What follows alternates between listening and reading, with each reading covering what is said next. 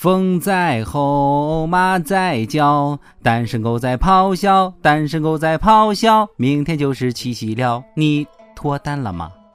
没脱单不要急，小编们也没脱单。为防止明天被虐，我台小编准备瞒着女神总监曲艺，偷偷举行一场大型真人对抗活动，情侣必须死。此次活动，我们准备以游行的方式展开，从后场村出发，一路从五环冲到二环，再从二环转战天津。沿途如若发现小情侣，必杀，不计后果，将其拆散。我们这次活动的组织者和参与者都是拆散情侣问题上的顶尖人才，有一言不合就脱裤子的胖编，有把妹泡妞靠甩钱的富二代李天二。当然，他甩的都是目前市面上稀缺的一毛两毛纸币，还有打遍天下无敌手，男生看了都跪求的东子，胸围三十六亿，走哪都吸引汉子目光的波霸秋子，以及人美肤白、撩汉技能满点的包小姐。这五人五种不同的风格，总有一款适合拆散你。为了保证此次活动更加有震慑力，我们准备在线上招募两百名拆散情侣志愿者，要求单身有一技之长，对拆散情侣的话题有较为深刻理解。如果你觉得自己就是这样的人才，那还等什么？抓紧时间在跟帖评论区报名吧！报名截止时间本周二当天早七点，后场村委会左拐一千八百米的小树林儿。下面偷偷插播几条新闻。各位友，大家好，我是想加入游行大军却被以没有特长为由无情拒绝的小强。大家好才是真的好。本来有帅哥约我当天共进晚餐，怎奈小编们如何暴躁，我还是待在家里好了。我是小月，欢迎收听新闻整整整。今天要整的主要内容有：万众瞩目的奥运会在北京时间八月六号早上七点正式拉开帷幕。此次开幕式一改往日风格，并增加了奥运之最评选项目，其中获奖的有。最节能环保的三轮车、最强段子手白岩松、最强膀胱希腊队以及最感人难民代表队。其中，菲律宾对白岩松在开幕式入场期间拒绝解说自己的代表队表示强烈不满，并称将永久抵制白岩松在菲律宾的演唱会，并下架其所有的音乐 CD 和磁带。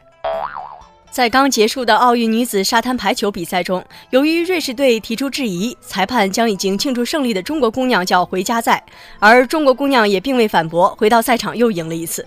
事后，我台采访了女子沙滩排球的教练，教练表示：“我们的宗旨就是把不服的人打到服务为止，不是我针对谁，我只是想说，在场的所有人都是垃圾。另外，我们的姑娘确实不容易，又要维修家具家电，又要比赛，还要教做人，很心疼他们。”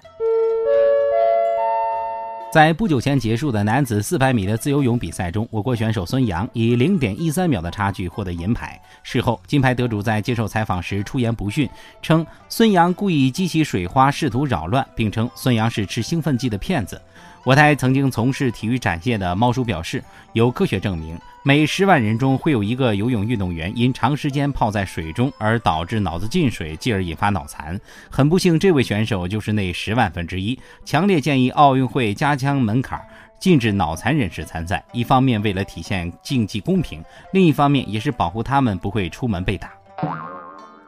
二零一六年里约奥运会女子十米气手枪决赛结束了，中国年轻选手张梦雪以稳定的发挥夺得中国军团在此次奥运会上的首枚金牌。对此，我台骨骼惊奇、手速异禀的屌丝鲁大炮分析认为，这项比赛赢了我就放心了，杀人于十米之外，至少在未来的半个月里，中国队的安全大家是不用过多担心了。第十一届湖北青年之声相亲文化节在武汉东湖风景区鹿燕岛举行。七十岁的彭老也到了现场。据他介绍，自己做了三十七年的计算机科研工作，一直没有机会恋爱结婚。这次要找一个三十八岁以下、肤白貌美的未婚姑娘。对此，我台恋爱只看钱不看脸的包小姐表示：“现在的姑娘们青睐彭老这种类型的人，他们一般会问。”银行存款有多少啊？身体状况怎么样啊？以后财产怎么分呢？房产证落谁的名啊？对孩子是不是亲生的这个问题有没有要求啊？如果都符合了，倒是可以考虑一下。奶茶妹妹迎来感情劲敌。近日，在某财经会议上，于2003年离开某东的强东哥前女友某京以某东集团战略副总裁身份出席。据业内传言，当初京东品牌的建立就是基于两人的名字。八卦业界对强东哥现在的夫人奶茶妹妹的情感前景忧心忡忡。对此，我台落魄富二代李天二分析表示：首先从名字上看，奶茶就不具备优势，毕竟公司名字是人家俩的。其次，从经济能力来看，两人也是相差甚远。奶茶这次算是遇到对手了，但是作为奶茶妹妹的脑残粉儿，我希望她能赢。下面请听详细新闻。奥运会比赛来临之际，我们不仅要欣赏比赛的精彩，还要在比赛中发现商机。在今天的游泳比赛中，有媒体记者发现，很多外国游泳运动员的身上有疑似火罐印记。据《每日邮报》称，拔火罐在国外是运动员非常喜爱的方式。美国游泳队就非常流行拔火罐，而菲尔普斯就是火罐发烧友。对此，我台众小编除了感叹中医的魅力之外，还组团表示将学习拔火罐技术，到国外通过这种手段闯出自己的一片天地。而去巴西拔火罐也成了继去朝鲜卖白菜、去迪拜捡垃圾、在里约卖蚊帐之后的第四大致富手段。而我台取，而我台手艺已经非常娴熟了的猫叔表示，我准备给霍顿脑门上拔几个火罐，给他除除湿、排排毒。作为代表国家出征的老中医，本着和平友爱的原则，我决定给他免费。假作真时真亦假，外来户对村民出言不逊，却称其是因为爱情。近日，在八里村运动会上，外来户霍大爷以极其微弱的优势战胜了本村健将，也是本村村草的孙欧巴。比赛结束后，霍大爷在采访中对孙欧巴表示蔑视，此举引起了全村人民的不满。村民们纷纷要求村长清除霍大爷，一时间，霍大爷成了众矢之的。我台八卦记者傅艳杰傅大妈在听闻此事后，第一时间赶到现场，并采访了当事人霍大爷。霍大爷你好，请问你对孙欧巴的评价如何呢？呃，他他他是个好是个好人。既然如此，那为什么在运动会上你会对他使用污蔑性的词汇呢？我只是想引起他注意。你看上一回吧，他跟隔壁村这个朴叔一块比赛，朴叔还摸他下巴呢，我他妈嫉妒啊！他那么迷人，我也想让他注意到我，可是我发现他对我没兴趣，我还觉得伤心，我这不出此下策吗？所以是因为爱情？嗯，那个可能是吧。